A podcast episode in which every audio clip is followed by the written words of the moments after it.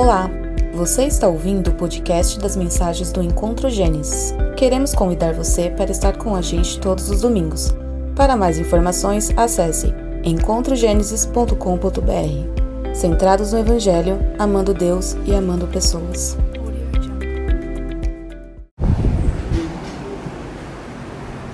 Saúde, irmãos, que a paz de Jesus, amém?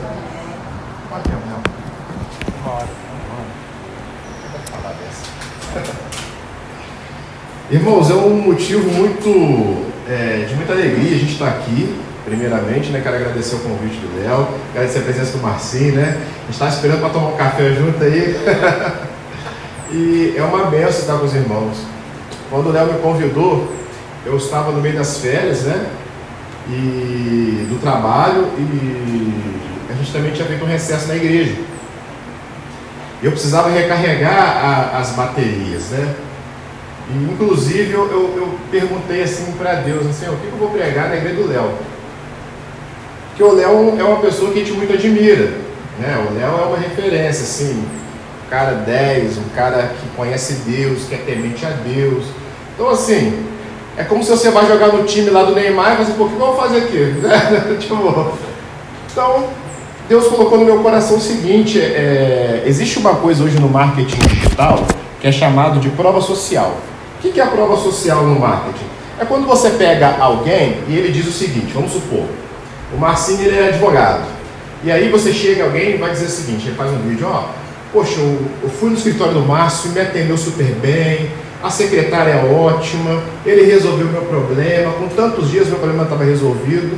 E isso a gente chama de prova social, né? E aí Deus falou comigo assim, ó, vai lá e dá uma prova social. Fala daquilo que eu já tenho feito na sua vida. Porque quando a gente está junto, eu até falei isso com o Léo, o apóstolo Paulo, quando ele está escrevendo os romanos, ele fala assim, eu quero estar com vocês, eu quero, eu quero trocar dons. Né? Então aqui é um dia de troca, né? nós estamos aqui para trocar dons. Fui muito abençoado no louvor, é, fui abençoado na leitura do credo, confesso que há tempos, né, há tempos mesmo, é, lá na nossa igreja não faz parte da nossa liturgia, né, a leitura do credo, faz tempo assim, que eu não faço a leitura do credo dessa maneira, então foi assim, uma experiência muito fantástica, fui muito abençoado no louvor, e o texto que eu quero trabalhar com os irmãos está em 2 Reis, no capítulo 4, tá? É uma história que fala muito da trajetória da minha vida e ela tem um aspecto duplo. E como seria esse aspecto duplo? Ela tanto serve para a nossa vida terrena quanto para a nossa vida espiritual.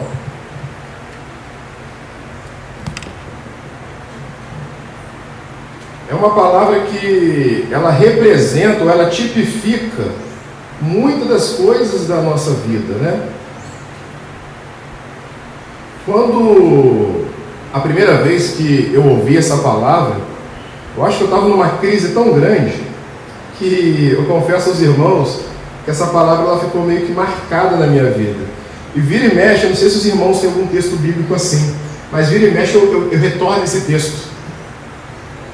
Primeiro porque quando ele falou comigo a primeira vez, ele falou materialmente. Confesso aos irmãos, eu tinha uma necessidade material, esperava uma resposta em Deus, e esse texto falou materialmente. Mas depois eu aprendi a lê-lo também espiritualmente. Vou ler com os irmãos, ó. Ora, dentre as mulheres dos filhos dos profetas, clamou Eliseu dizendo: Meu marido, teu servo, morreu, e tu sabes que o teu servo temia o Senhor. Agora, Acaba de chegar o credor para levar-me os meus dois filhos para serem escravos. Perguntou-lhe Eliseu: O que hei de fazer? Diz-me o que tens em casa. E ela disse: Tua serva não tem nada em casa senão uma botija de azeite. Disse-lhe ele: Vai, pede emprestado vasilhas a todos os teus vizinhos, vasilhas vazias, não poucas. Depois entra fecha a porta sobre ti e teus filhos, deita azeite em todas essas vasilhas e põe a parte a que estiver cheia. Então ela se apartou dele, depois fechada a porta sobre si e seus filhos, e estes lhe chegavam com as vasilhas, e elas enchiam. Versículo 6. Cheia que foram as vasilhas, disse a seu filho: Chega-me ainda uma vasilha. Mas ele respondeu: Não há mais vasilha nenhuma. Então o azeite parou. Veio ela, pois, e o fez saber o homem de Deus. Deus disse a ele: Não, perdão. Disse-lhe ele: Vai, vende o azeite, pega a tua, paga a tua dívida e tu e teus filhos vivem do resto. Vamos orar? Senhor nosso Deus e Pai Todo-Poderoso, que não seja o pregador, mas que o pregador seja um canal entre o teu Espírito e a tua igreja, nós te pedimos nessa hora, em nome de Jesus. Amém. Gente, esse texto é fantástico, né? Primeiro porque, assim, quando a gente volta para o período da Idade Clássica, da Antiguidade Clássica, na Antiguidade Clássica tinha uma característica da escravidão, né? Mas não era uma escravidão como a aconteceu no Brasil. Era uma escravidão que ela era ou por guerra ou por dívida. E nesse caso aqui específico, era uma escravidão por dívida. Imagine só, uma mulher que era uma mulher de Deus, esposa de um homem de Deus, estava passando por um momento difícil. E não é assim a nossa vida? Somos mulheres de Deus, somos homens de Deus, e vira e mexe, se levantam situações que a gente fica em conflitos, né? A gente fica pensando, Senhor, me dá uma solução, me dá uma sabedoria, envia o recurso. É, a minha sogra, por exemplo, ela está com câncer de mama. E às vezes eu vejo assim que ela fica meio perdida, né? Naquela situação de, puxa, eu estou com doença e tal, mas Deus poderia me curar, né? Fica naquela coisa de aceitar a doença mas sempre tem aquela coisa no coração, pô, Deus podia vir aqui fazer um milagrezinho e resolver o meu problema. Mas o legal é que quando nós lemos a palavra de Deus, a palavra de Deus, em primeiro momento, ela nos exorta. E qual que é a exortação que eu vejo que a palavra de Deus nos traz nesse momento? É que nós, mesmo sendo homens e mulheres de Deus, vamos passar por momentos difíceis na nossa vida. E isso é uma coisa que acontece mesmo. É triste? É, mas é a verdade. Nós sabemos que muitas das vezes as pessoas não aceitam isso, né? Na teologia chama de confissão positiva, né? A pessoa fala, ah, eu não aceito, está repreendido, está amarrado, aquela coisa toda. Eu, irmãos, venho de uma linhagem pentecostal e até faço isso às vezes mesmo, né? Está repreendido, isso aí, está amarrado. Mas a gente sabe que no fundo, no fundo ali, o problema ele não vai sair porque você falou que estava amarrado, porque você falou que estava repreendido. Existem problemas na vida da gente que a gente cria. Existem problemas na vida da gente que pessoas criam. Existem problemas na vida da gente que Deus cria. Existe problema na vida da gente que o inimigo cria. Então, nós estamos sujeitos a uma gama muito grande de situações difíceis para a gente. Veja bem, imagina José, ele recebe uma revelação de Deus: olha, você vai governar, eu vou te entregar o governo. E aí, de repente, ele está lá, bonitinho, e é vendido. Quem criou esse problema? Foi Deus, irmão. A gente tem dificuldade de dizer isso, né? Foi Deus que criou o problema. E aí ele passa por todo um processo de maturação até chegar lá. E Davi, 17 anos, recebe a unção. Depois vai parar na caverna, com medo. E ali é interessante, né? Que é lá na caverna, lá no local que ninguém dá nada, ele levanta os seus valentes, né? E a Bíblia diz que os valentes de Davi eram um negócio de doido. Tinha um lá que quando ele lutava, a mão dele atrofiava. E a espada já não saía mais. Todo dia o cara batia, a espada ia. Então, assim, nos momentos às vezes mais difíceis da nossa vida, é onde Deus está trabalhando. Foi aonde José criou maturação para poder chegar a ser governador do Egito. Foi aonde Davi foi criando a maturação para se tornar o, o maior rei da história de Israel. E na história dessa mulher aqui, é interessante porque eu imagino o marido dela, talvez um agricultor que pegou um dinheiro emprestado para poder fazer lá uma safra, e de repente aquela safra não saiu da forma correta ficou doente, não conseguiu pagar seu compromisso, isso é uma conjectura. Faleceu. E aí a esposa está lá pensando como é que eu vou pagar a dívida. Não sei se ela foi aos credores para tentar resolver, ou se os credores mandaram mensageiro ou foram pessoalmente, mas a verdade é que no contato dela com os credores foi o seguinte, ó, se você não pagar, nós vamos receber. Tipo a Giota, sabe? Né? A Giota não é assim? O agiota ele vai lá na cada pessoa, pega a televisão, pega a geladeira, o agiota não quer saber. O agiota não é igual o banco que vai no, na justiça, né? Tudo direitinho, né? O agiota ele vai lá e entra. E na antiguidade clássica, isso era legal, você pegar o filho de alguém, não, está me devendo, está aqui o contrato. Pronto, acabou. Era legal. Ele não, os credores não iam fazer nada de errado. Tanto que o profeta não chega para ele e fala, vamos repreender, né? Vamos repreender isso aí. Não, pelo contrário, olha que interessante. O profeta, existem duas coisas aqui, irmãos, que eu queria deixar para os irmãos de ensinamento, sabe? Primeiro ensinamento, irmãos, quando a coisa está feia, a gente tem um pastor. Sabe? É, eu não sei como é que é a relação de vocês aqui com o Léo, mas o Léo é um cara que me ajuda muito como colega. Às vezes eu estou numa situação, eu abro meu coração com ele, ele me ajuda. Então, se você tem um problema, você tem que saber se ele é pastor. E você precisa ir ao nome de Deus, irmão. Você tem problema? Ah, é no casamento, é na finança, é na saúde, é no seu emprego. Irmão, vocês têm pastor. Então a primeira coisa que eu aprendo, mas é isso, que a gente tem pastor. E aí a gente precisa chegar no nosso pastor e conversar. Então, quando essa mulher chega, ela chega e ela ainda mete uma, uma vamos colocar assim, uma santa arrogância, né? Ela fala assim, pô, você sabe que a minha família é uma família de Deus. Você conhece o nosso testemunho. E nós estamos passando por isso aí. E o profeta fala para ela assim, e aí? que eu vou fazer? E aí Deus dá uma revelação ao profeta, né? O que, que você tem em casa? E ela diz: é, uma botija de azeite. Eu poderia aqui entrar e dizer que o azeite tipifica o Espírito Santo, a unção de Deus, não, mas não é nisso que nesse momento a gente quer abordar. Que na verdade, o que Deus ele precisa para resolver na sua vida já está em você. Então, essa é a segunda coisa que eu aprendo. Deus ele não precisa de nada diferente para resolver o seu problema. Você quer um exemplo disso? Quando Jesus ele está no casamento, acaba o vinho. O que, que ele faz? Ele pega uma coisa que já tinha na festa. Ele não vai pegar nada novo, ele não vai inventar algo mirabolante. Ele chega lá, pega aquela água lá, traz lá. Cara, eu fico imaginando assim, se tem um milagre que eu tenho dificuldade, é o milagre da água em vinho. Porque aquelas talhas, mano, é para higiene. Para lavar talher, lavar a mão.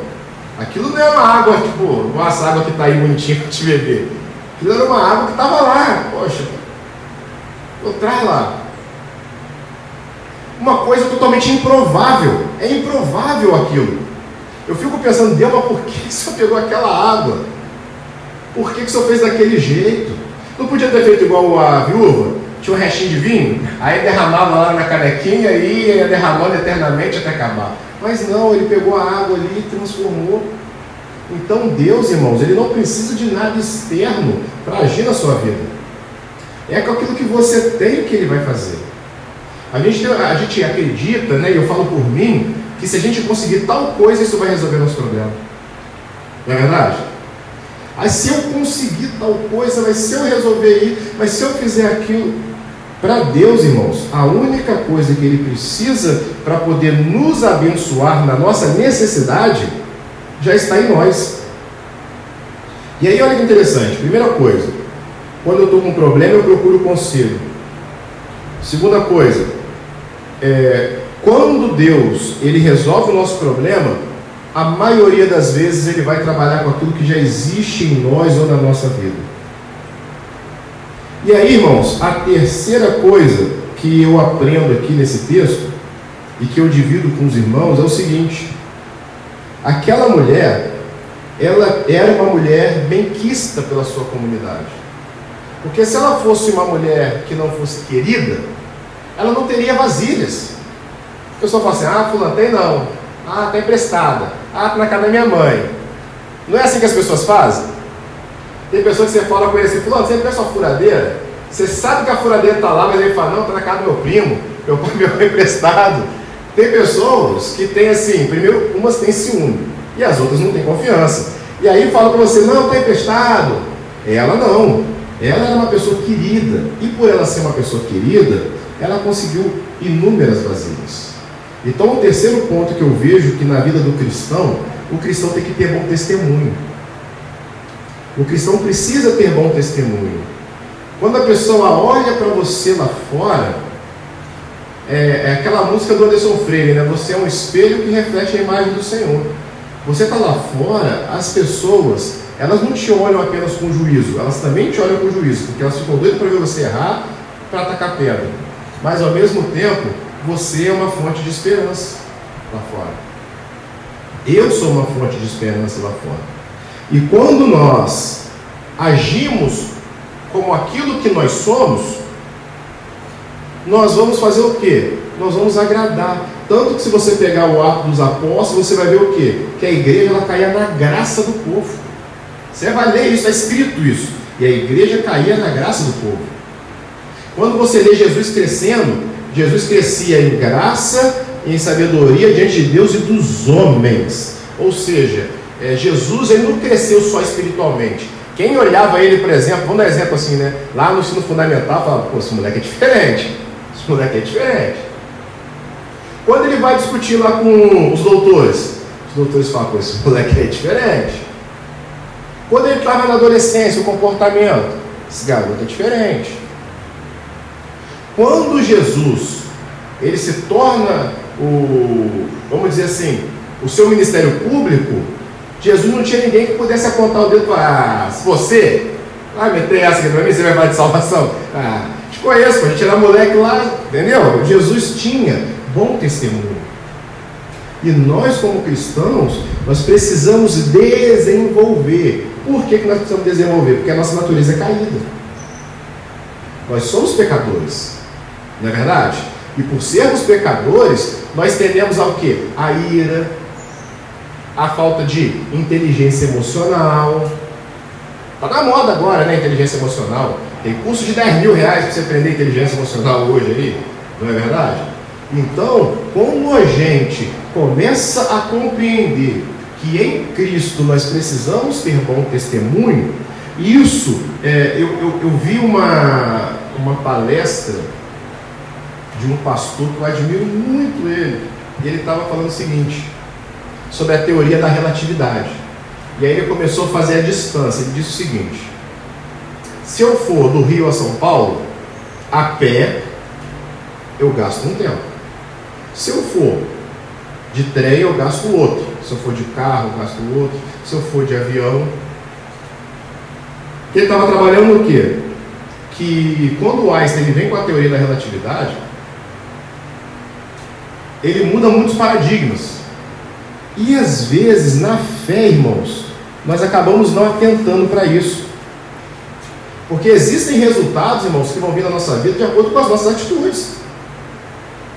Porque não é que você vai ser mais abençoado por Deus pela postura que você tem.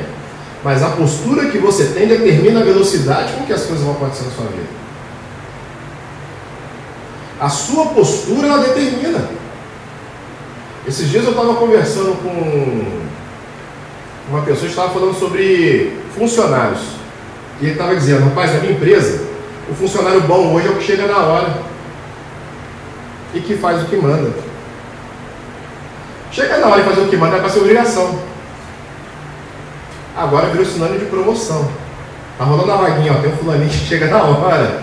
Tem um fulaninho que faz o que pede, irmão. Aí você fala para mim, agora você chega no seu serviço na hora, você é uma pessoa educada. Isso não vai acelerar o seu processo de uma promoção, de qualquer coisa? Lógico que vai, irmão. E, e a gente, num, num contexto reformado, a gente às vezes deixa de ensinar isso para a igreja. Porque a igreja às vezes entende que Deus ele é só no plano espiritual. Não, irmão. Deus está agindo no plano material. Você pega a história de José. Olha o que acontece com José. José está lá na cadeia. Aí quando o faraó começa a ter um sonho, o que o cara lembra? Pô, tem um cara lá na cadeia que. interpreta sonho. Aí eu imagino os conselheiros de Faraó indo descobrir quem é esse cara na prisão. Porque vocês acham que Faraó deu para José o governo simplesmente porque Deus colocou uma graça? Faraó não é crente, não, irmão.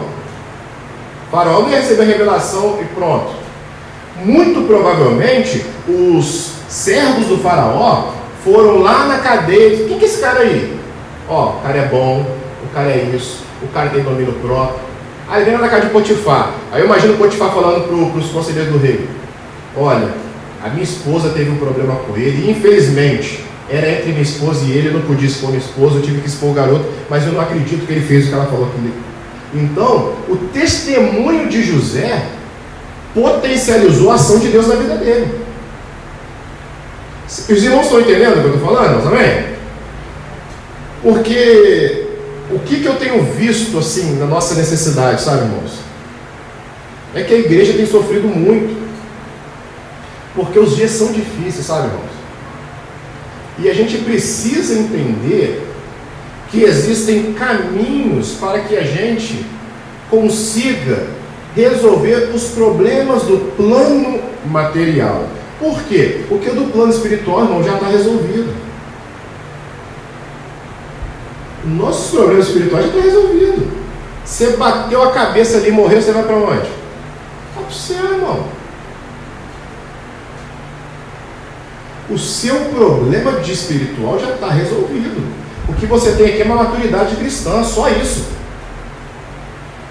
Amém? Porque eu, eu tenho, assim, eu fico muito preocupado quando o irmão fica com medo de não ser salvo. Porque o nosso problema espiritual, irmãos, já está resolvido. Lá na cruz do Calvário, Jesus, ele comprou todos nós que estamos aqui com preço de sangue. E quando o inimigo ele nos acusa diante do Pai, a Bíblia fala que nós temos um advogado. Os irmãos estão entendendo? Que os nossos problemas espirituais já estão resolvidos. Só que às vezes nós cristãos, nós acabamos vivendo como assim, eu falo isso muito lá na nossa paróquia. A, a minha esposa está aqui, ela não vai me deixar mentir. As pessoas acreditam que Deus vence o diabo no último minuto do segundo tempo. E agora com a tecnologia do VAR, brinco, com gol de pênalti do VAR ainda. Parece que Deus e o diabo tá lá e pá, espada para cá, espada para lá. Aí daqui a pouco aparece o VAR. Opa! Peraí, teve uma falta aqui. Aí agora perde um pontinho. Deus, agora você ganhou. Não, irmãos. Não existe nem guerra entre Deus e o diabo. Porque o diabo não está na altura de guerrear contra o nosso Deus. A guerra entre os anjos, os anjos de Deus contra os anjos do mal. Mas Deus e o diabo não existe essa guerra, irmão. Porque o diabo não está na altura de Deus. E espiritualmente falando, isso já está resolvido. Já está resolvido, irmão. Não é pela quantidade de Bíblia que você vai ler, pela quantidade de hora que você vai orar. Isso é maturidade cristã e relacionamento com Deus. O seu problema espiritual já está resolvido. O problema todo é quando chega o boleto lá no dia 5. Quando seu filho que está com problema lá na escola, é a sua irmã que vem te contar um problema, é o seu pai que está passando por uma situação, e você tem que ter uma palavra de Deus para aquela pessoa, você tem que ter uma atitude cristã com determinada situação. É nessas horas que o bicho pega. E aí, como agir? Aí nós temos o que, irmãos? Deixa eu pegar ela aqui. Aí nós temos a palavra, que nos ensina. Estou com um problema, o que, que eu faço? Irmãos, eu tenho pastor. Ô Léo, estou com um problema, meu casamento está assim, é, minha esposa está me tratando assim, meu marido está me tratando assado. Ô Léo, pô, meu, meu chefe. Então a palavra de Deus nos ensina como lidar com os problemas do nosso dia a dia. É, Léo, estou jogando problema para você aqui, Léo. Estou te dando serviço? Mas é, irmãos, nós temos pastor, irmão. E eu vejo que tem gente, sem brincadeira, eu estava ontem tomando café com um amigo e tinha lá um pastor. Ele estava dizendo que tem gente que vem conversar com ele porque não consegue conversar com o próprio pastor.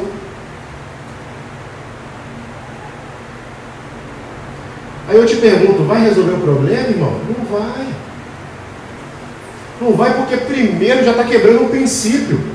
Se ela não crê que aquele pastor é homem de Deus para poder estar tá orientando a vida dela, ela tem que pegar a família dela, pastor, obrigado pelo tempo que eu tive aqui, glória a Deus pela vida do Senhor, e vai para um lugar que você sabe que aquele pastor vai pastorear a sua vida, ele vai ter uma palavra de Deus para você, ele vai te atender da sua necessidade. Então, a gente precisa, como primeiro ponto de, de vida cristã, aprendendo com o caso dessa, dessa, dessa mulher, é que primeiro ela procurou o profeta. Segundo, Deus operou um milagre naquilo que já havia na vida dela. Ou seja, Deus não precisa de condição para te abençoar. Ele não precisa. A bênção de Deus na nossa vida, irmão, não é condicional. Ela não é condicional. Nunca foi. Porque quando o homem pecou, a solução já tinha sido criada, irmão. Eu, eu, eu, eu tenho para mim que quando Isaías ele entra na eternidade e ele vê a discussão entre a Trindade, eu creio que ele volta no início dos tempos. Isso é uma visão que eu tenho. Ele volta e ele está vendo Deus, o Espírito Santo e Jesus falando: e aí, cara, vamos criar o um homem, ele vai pecar, como é que nós vamos resolver? Quem que eu vou enviar? E aí Jesus já ia ser enviado, mas ele ia no meio da conversa: eis aqui, vive a mim. E por isso acredito eu que ele é o maior profeta messiânico. Mas veja bem que interessante. Quando Deus criou o homem, para o problema que viria do homem já estava a solução. Então, irmãos, na nossa vida cristã, percebo eu, falar igual o apóstolo Paulo, dizer o nosso Senhor, né? Percebo eu, irmãos, que tudo que precisa para a sua vida já está posto. Tudo que a gente precisa, tudo que eu preciso, que você precisa, já está posto. Agora, uma coisa maravilhosa que vai acontecer no texto é aqui, ó. Aí o terceiro ponto que eu falei é aquela, que ela, ela era benquista pela sua comunidade. E no fim, é que está o grande mistério. Irmão, depois que aquela mulher encheu a vasilha dela todinha de azeite, sabe o que ela fez? Ela não foi para o Instagram, ela não foi para o Facebook. Sabe onde aquela mulher foi? Ela voltou no profeta. Irmão, já parou para pensar nisso? No dia que Deus me trouxe essa revelação, quando eu estava lendo o texto, foi Senhor. Irmãos, ela voltou no pastor para perguntar o que, que eu faço agora é muita maturidade cristã. Porque a gente sabe quem foi Eliseu. O Eliseu não precisa de propaganda. O Eliseu foi o discípulo de Elias e que criou escola de profetas e fez isso e fez aquilo e fez milagre dobrado.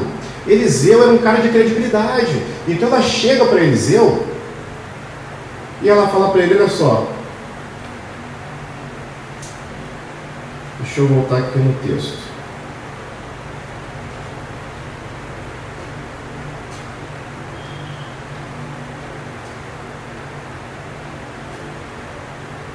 Espera aí que eu passei, irmão, sem querer, por isso que eu não estou achando.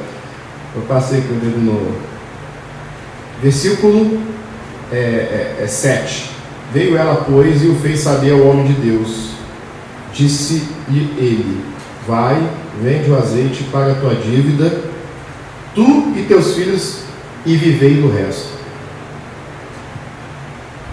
Eu percebo nesse texto que a palavra ela nos ensina que a gente precisa saber o que, que Deus quer que a gente faça das nossas coisas, sabe? Os nossos recursos é Deus que nos dá. Mas a gente tem que perguntar para Deus, e aí Deus, o que, que, eu vou fazer? Igual ela. E aí, profeta, o que, que eu faço agora com essa vasilha?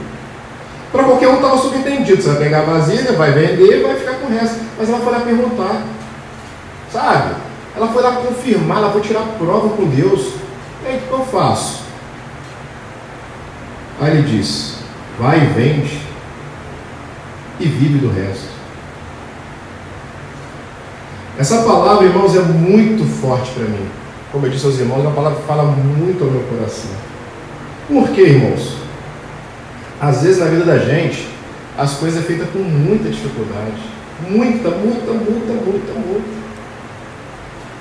E Deus, irmãos, Ele tem prazer na nossa vida. Vou dar um exemplo para vocês. Eu, quando era jovem na igreja, 18 anos, eu fazia curso normal e eu fazia estágio no, numa escola. Curso normal é aquele curso de formação de professores. É, que uma vizinha minha, ela trabalhava nessa escola. E eu falava que eu ia fazer faculdade. Ah, fazer faculdade? E ela ria, porque eu era pobre. Continuo sendo, não era mais. e aí, contava para minha mãe e ficava as duas rindo. As duas ficavam rindo lá. E, e eu com muita fé em Deus, falei, não, vou estudar, vou, vou terminar o ensino médio, vou estudar. E engraçado que, olha como é que são as coisas, né? Quem não me conhecia acreditava. Quem me conhecia era que não acreditava. Não é assim na nossa vida? Você conta um sonho para familiar seu e. Vai dar certo, não. E com esse monte de gente já tentou fazer isso. Ah, você vai. Ah, não é verdade? Às vezes as pessoas de dentro é que nos desacreditam. E as pessoas de fora é isso mesmo, estuda, vai lá, faz vestibular, mete as caras. E aí, irmãos, eu fui. Tinha um engenheiro que era muito generoso lá na nossa igreja. Muito generoso. E ele tinha uma vida financeira bem resolvida. Aí fui fazer o vestibular, né? Não tinha dinheiro para vestibular. Aí fui lá, falei, pô, como? Tô agarrado, tô agarrado. Aí eu fui contar essa história para um amigo meu que ele era motoboy. Aí ele falou comigo, não, cara, passa na pizzaria lá que eu te dou o dinheiro. Olha como é que Deus faz. Não foi o engenheiro que Deus usou, foi o motoboy. Para mostrar que ele é grande, irmão. Tá vendo como é que são as coisas? Poderia muito bem ter sido engenheiro, porque o cara que tem dinheiro, não, Deus falou assim, não, não vou tirar daí, eu vou tirar daqui. Lá da vasilha vazia, sabe? Que ninguém dá nada. Aí foi lá, aí fui lá. O nome dele é Tiago. Aí fui lá no Tiago, peguei o dinheiro. Aí eu lembro que o, era 40 reais o, o vestibular, e se você fizesse pela internet, você pagava 30. Aí eu fui na casa do amigo meu, ele fez pra mim, aí fui no banco, paguei.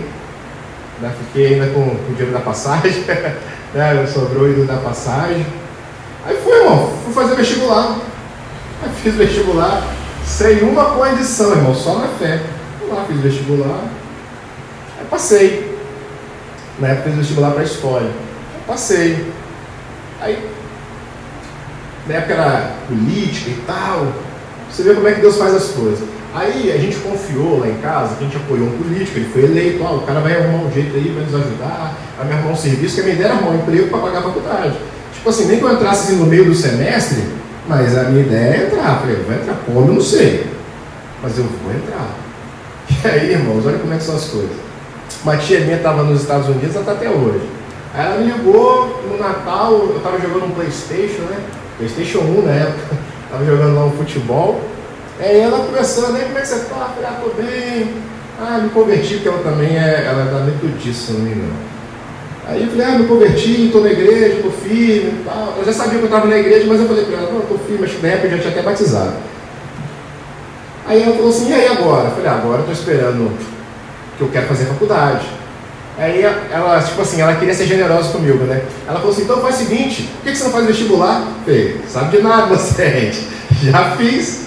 Aí ela falou, é, já fez? Eu falei, é, aí, na época, eu falei para ela, agora estou esperando o fulano de tal assumir, para ver se ele arruma alguma coisa na prefeitura aí para poder pagar a faculdade. Aí, irmãos, olha só como é que são as coisas.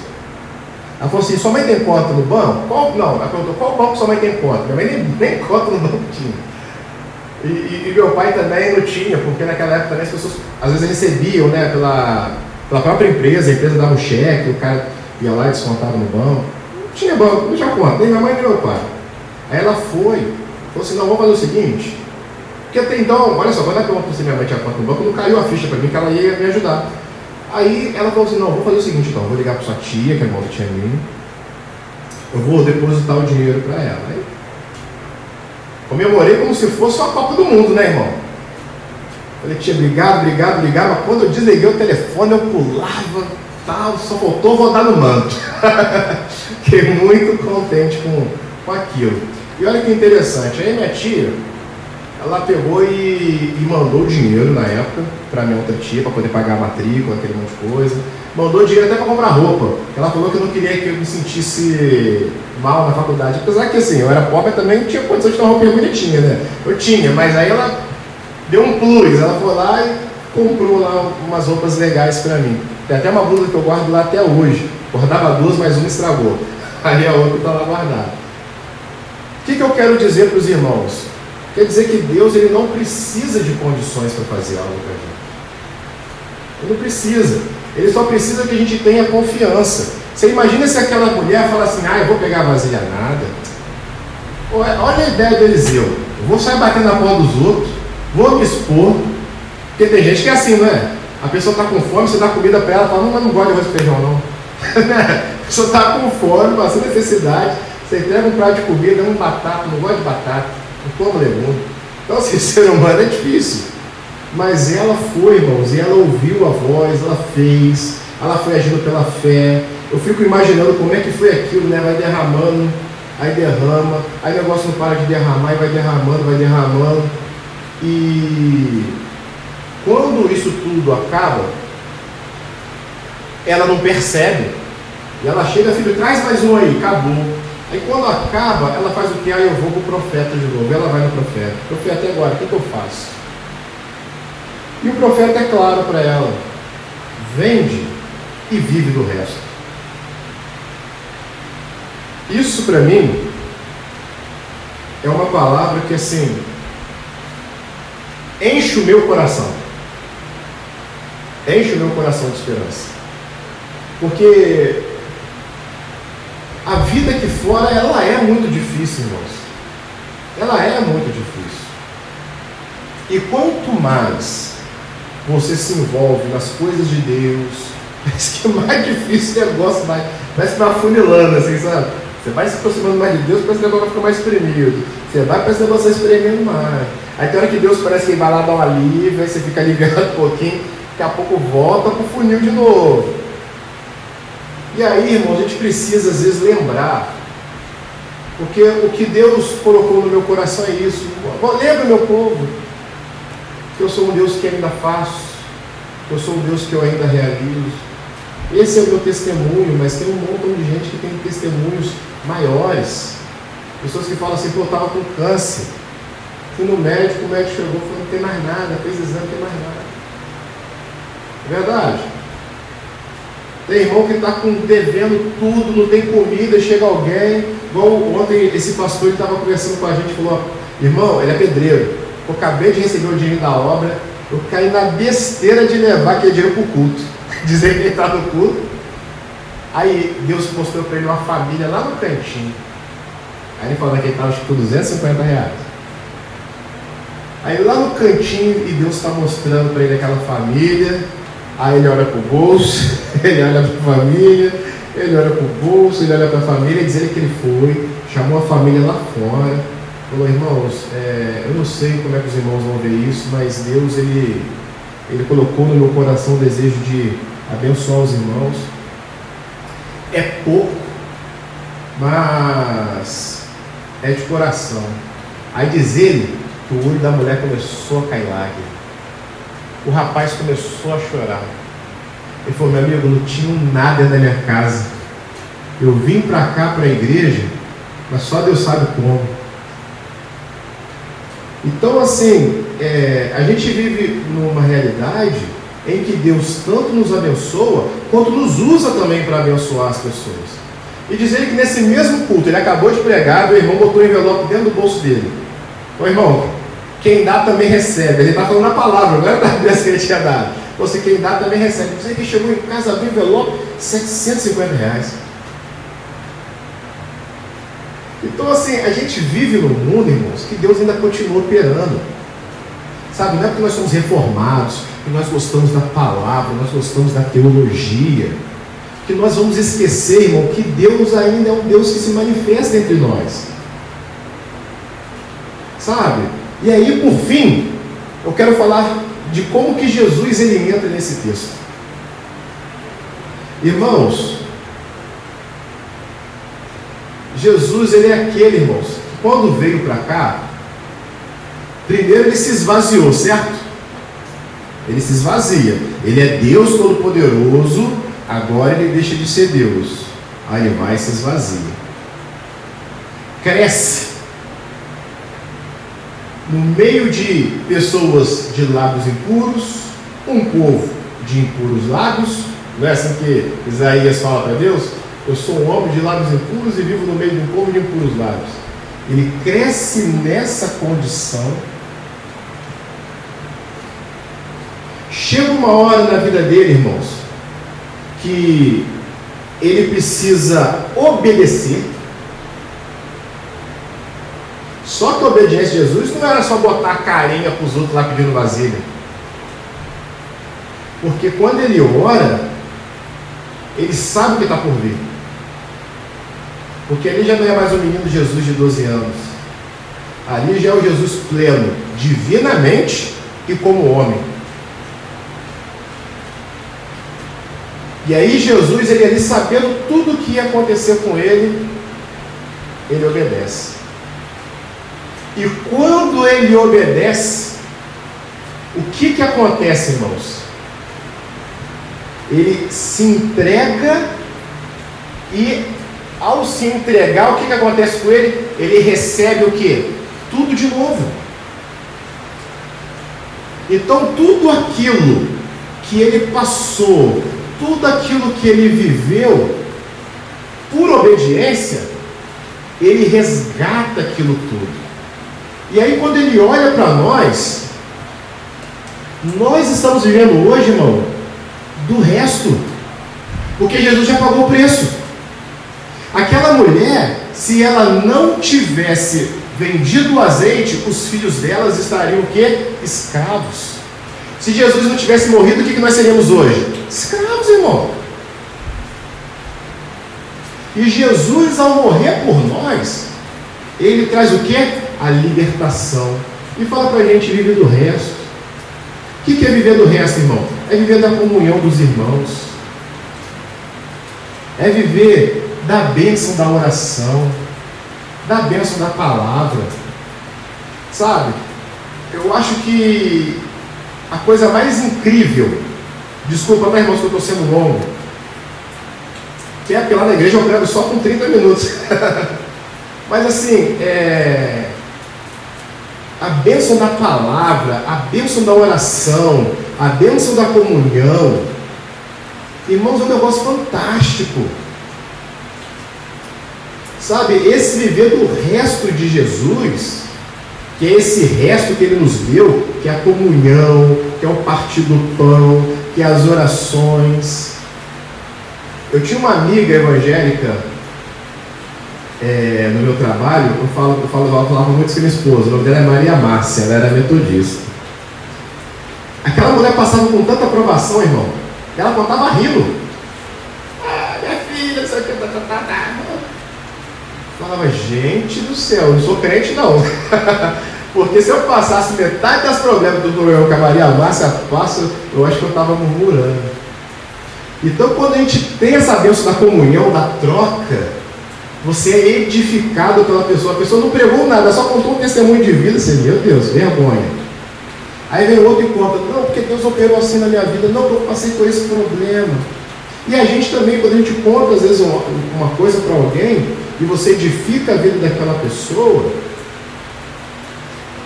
há uma benção, irmãos, nisso.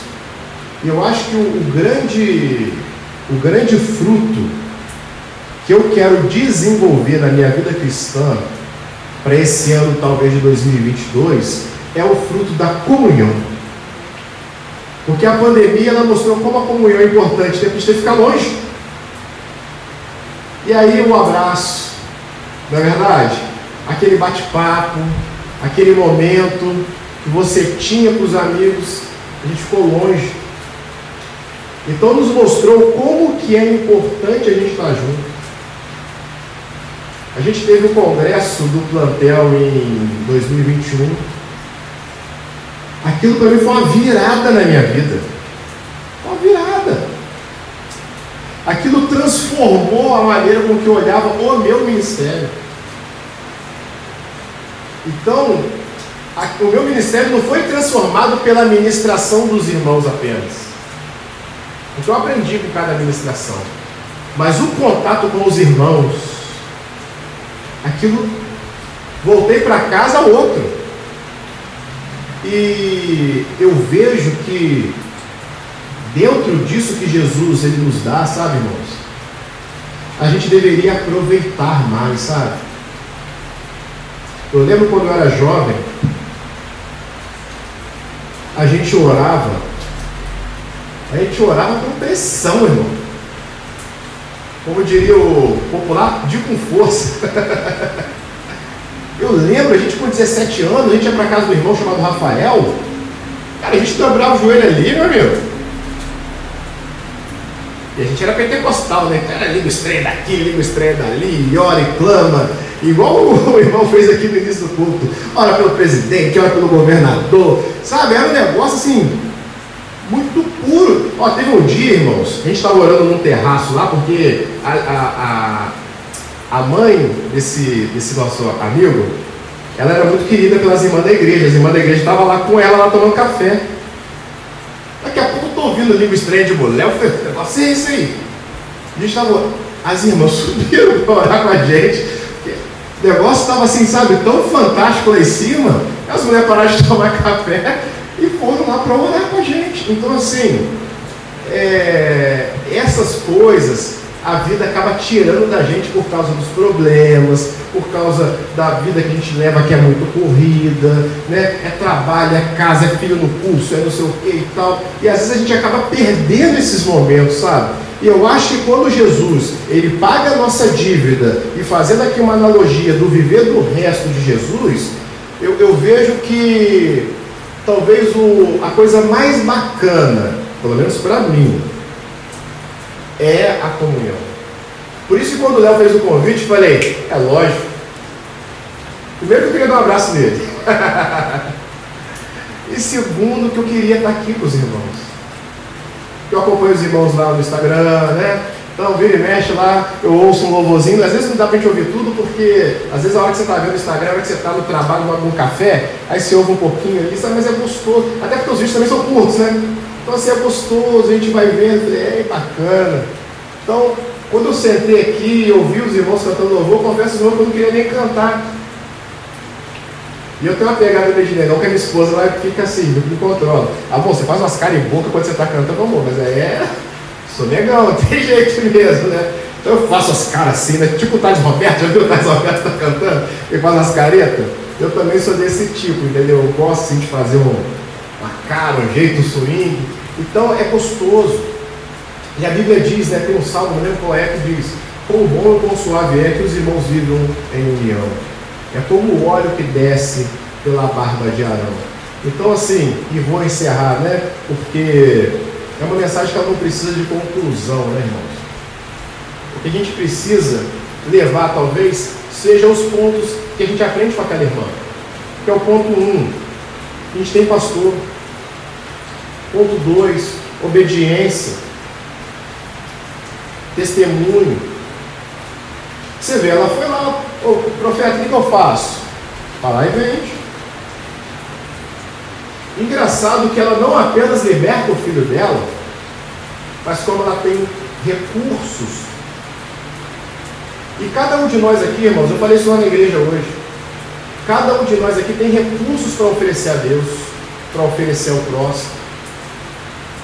Tem pessoa que o recurso é o violão, o outro recurso é a voz, o outro recurso é um ombro amigo, o outro recurso é um cafezinho.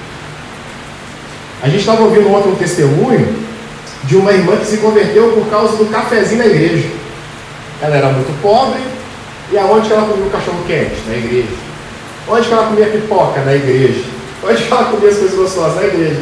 E a igreja que ela ia sempre fazia um negócio lá. E aí, por conta disso, ela foi ouvindo a palavra, foi ouvindo a palavra, porque a gente só pensa muito em quem? Louvor e na palavra, né? A gente acha que os outros ministérios não são tão importantes. Por exemplo, o Ministério da Mídia, você está ali filmando. Aquele recortezinho que às vezes você posta na internet, aquele edifica a vida de tantas pessoas. que se você não tivesse feito a gravação, não tivesse feito recorte, não tivesse usado o seu dom, não teria abençoado as pessoas. Então, assim, é interessante a gente perceber essas coisas. E aí eu queria chamar o Léo, eu agradeço aqui a oportunidade, irmãos. Eu fico muito feliz de estar aqui com os irmãos. Eu espero que não tenha sido muito longo, sabe? Mas eu estou muito contente, estou muito emocionado até, porque o Léo é um, é um cara precioso para mim. Minha esposa sabe disso. O Léo é uma vida muito preciosa.